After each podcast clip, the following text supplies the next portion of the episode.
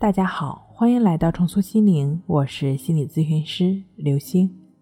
本节目由重塑心灵心理训练中心出品，喜马拉雅独家播出。今天要分享的内容是：强迫症状越来越严重，可能是这个原因。对于像担忧疾病、疑病类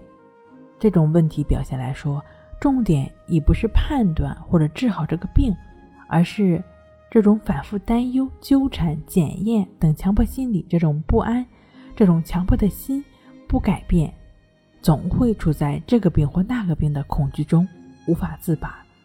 很多强迫症朋友起初的强迫症状并没有那么严重，遗憾的是，在网上和各种资料上不断查找、对照、贴标签，自己吓自己，结果他们的强迫也变得越来越多、越来越严重，陷入恶性循环。所以，想要走出强迫症，最重要的一点是要懂得维护内心的清静，回避或减少对有关强迫症的关注，减少与仍处在强迫中并有探讨强迫。如此，我们就能少走弯路，就能更快、更好的走出强迫。好了，今天跟您分享到这儿，那我们下期再见。